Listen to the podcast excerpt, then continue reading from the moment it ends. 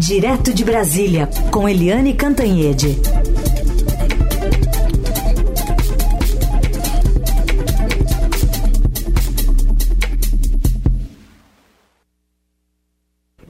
Oi, Eliane, bom dia.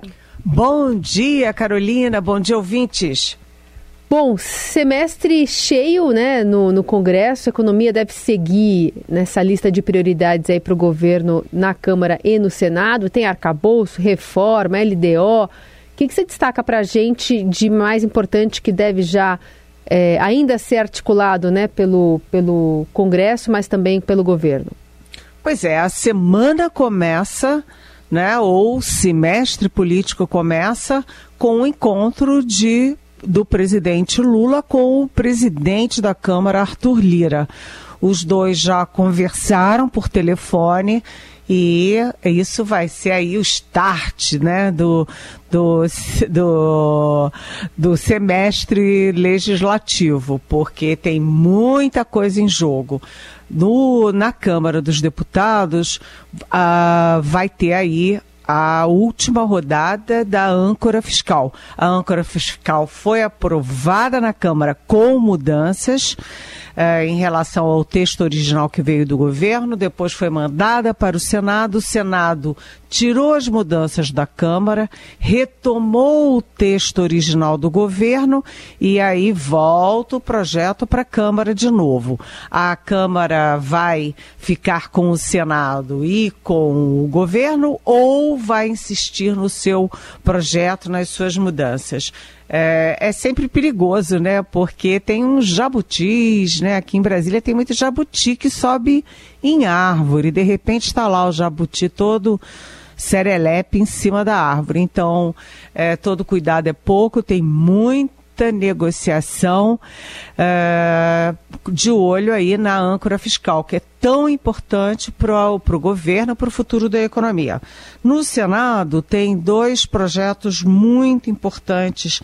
Um é a reforma tributária, reforma tributária que passou belamente, né, com ampla margem é, com ampla folga na Câmara e que agora chega no Senado. O Senado é diferente da Câmara. A Câmara vai de roldão, né? São as bancadas, são os blocos e tal. Mas no Senado, que tem muito ex-governador, uh, cada senador tem seus grupos de interesse, seus setores da economia que são mais ligados, né? Setor farmacêutico, é, setor de educação, setor de mineração agronegócio, etc. Então é uma negociação mais sofisticada, mais difícil.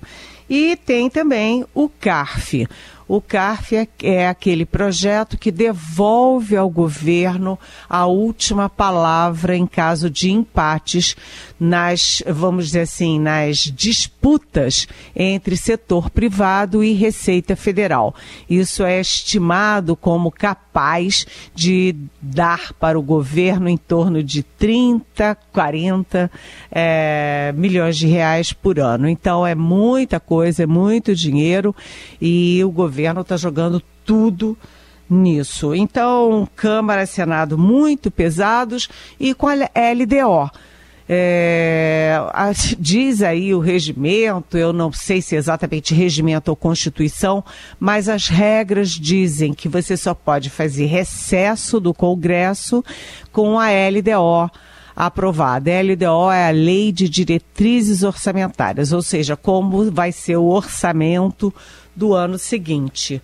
Mas a LDO não foi aprovada e o Congresso tirou um recesso informal. Foram três semanas que não tiveram nome de recesso, mas foi uma saidinha, digamos assim, e agora eles têm que retomar a LDO, que é sempre uma disputa enorme e a gente tem também a discussão do orçamento secreto, né, da imposição das emendas parlamentares.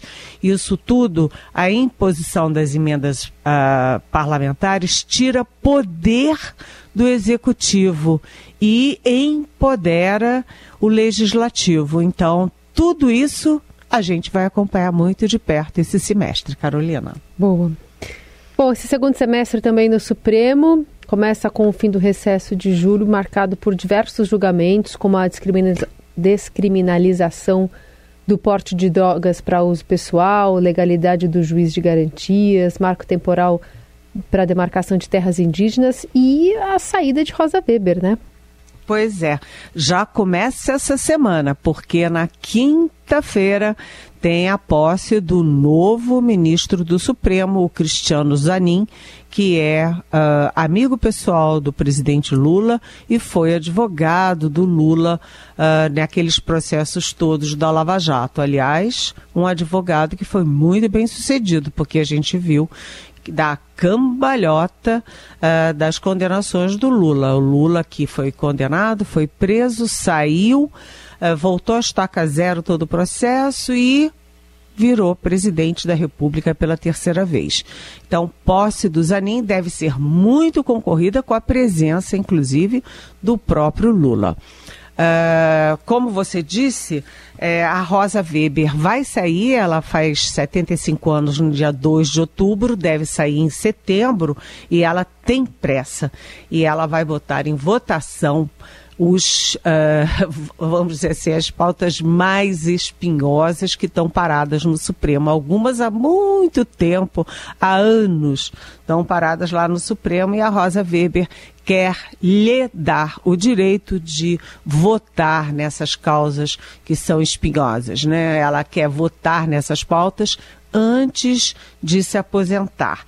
Né, a, a, principal delas, a primeira da lista, é o porte de, de drogas, né, de drogas para uso pessoal. Né, aquele sujeito que está andando na rua com um punhadinho de maconha né, para uso pessoal, é, já não seria enviado para a cadeia. Então, essa é uma questão e muito importante. A outra do marco temporal das terras indígenas, que rapidamente, né, só para explicar rapidamente, diz o seguinte: que uh, as terras indígenas são consideradas aquelas em que os indígenas já usavam até 1988, quando foi promulgada a nova Constituição. Tem também a descriminalização do aborto até 14 semanas, ou seja, até três meses, liberar o aborto.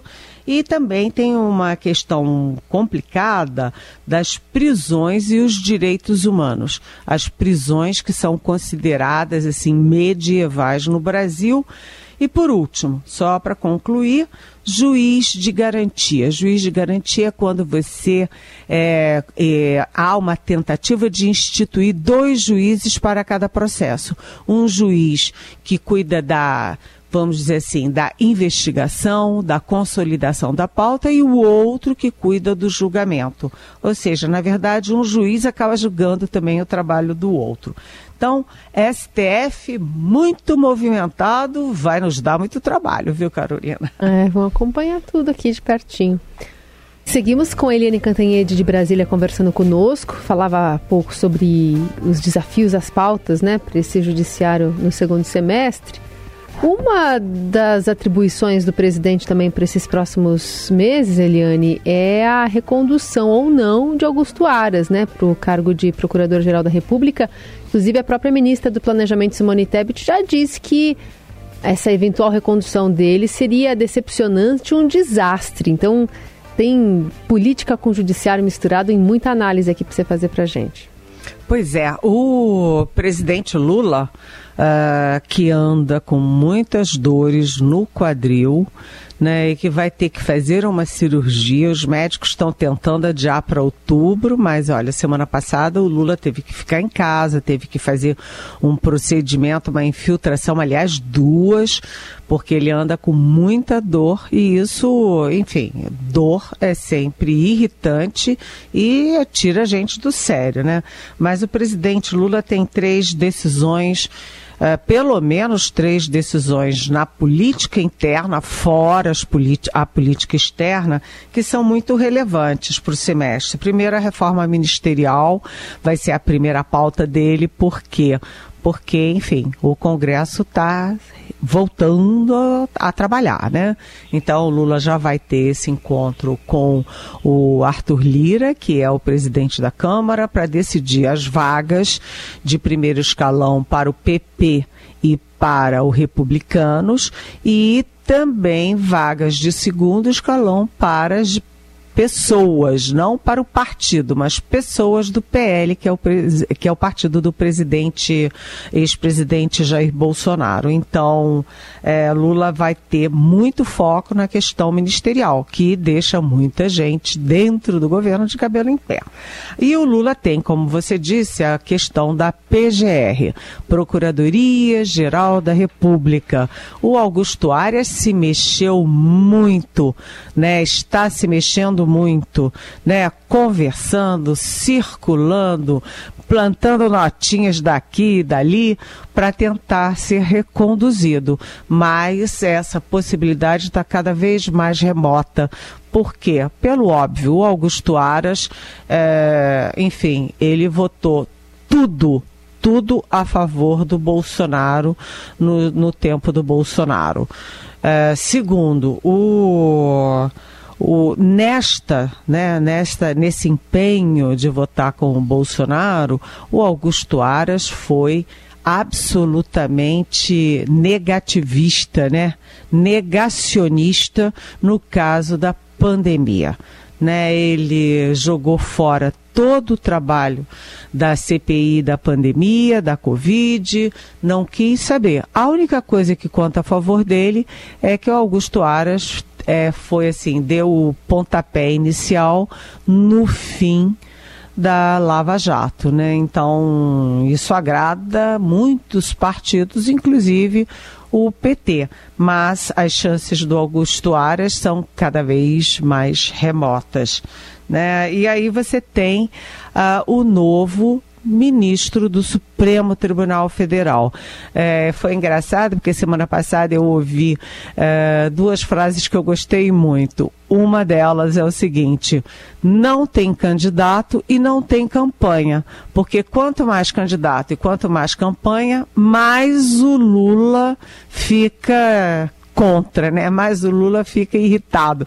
O Lula tem o nome, os nomes dos ministros na cabeça, como ele teve o Cristiano Zanin o tempo inteiro. Falou-se de tanto nome, né? E ele já estava decidido pelo Zanin o tempo inteiro, o tempo todo. E agora é a mesma coisa, né? Então não adianta fazer campanha, botar nome daqui, botar notinha. E a única coisa que eu diria é que. Ah, e a outra coisa que me disseram, uma pessoa que é muito próxima do Lula, é, disse assim: olha, eu não descartaria uma mulher, não. Eu disse, ué. Mas como? O Lula já disse que não, não vai decidir por gênero, por nada disso, por raça, por gênero, por nada. E aí a pessoa deu um risinho e disse assim: é, mas espera até a Janja fazer sussurrar no ouvido dele. e a Janja provavelmente vai, vai defender que o, no, o novo ministro do Supremo seja uma mulher, até porque são 11 vagas no Supremo, hoje tem duas. A Rosa Weber e a Carmen Lúcia. Saindo a Rosa Weber, a Carmen Lúcia vai ficar sozinha, a única mulher do Supremo. Então, para encerrar, é, é possível que ou a PGR ou a, o Supremo, o Lula indique uma mulher, ou para a PGR ou para o Supremo. Agora, a minha coluna de ontem é dizendo o seguinte. Assim como o Augusto Aras está improvável para ser reconduzido para a PGR, eu descartaria o Flávio Dino, ministro da Justiça, para o Supremo. Por quê? Porque o Flávio Dino é considerado, ele e o Fernando Haddad são considerados os ministros mais atuantes, mais ativos, mais eloquentes do governo. Portanto, o Lula tirar o Flávio Dino no momento em que você tem o fim, aí o desfecho do caso Marielle, tem a questão do russo espião, tem a discussão sobre a Cracolândia com o prefeito de São Paulo. Uh, tem a questão, o pacote das armas no Congresso e vai por aí afora, a questão do Yanomami, né? E da, do garimpo nas terras Yanomami. Acho muito improvável, minhas fontes acham muito improvável que o Lula tire o Flávio Dino da Justiça para botar no Supremo. O que, que ele ganharia com isso? Nada, nem o Dino. Hum.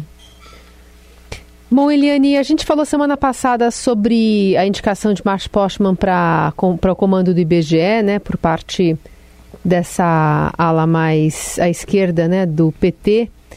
E a gente tem repercussões ainda, né, sobre essa indicação para essa semana? Sim, essa semana tem um fato super importante que é a decisão do Copom sobre a taxa de juros. E aí a, a, a aposta geral, a pule de 10, é que o Banco Central, o Copom, enfim, vai baixar a taxa de juros. A questão é saber em 0,25 ou em 0,50, meio ponto percentual. A questão é essa, porque o governo joga todas as fichas em ser meio ponto percentual.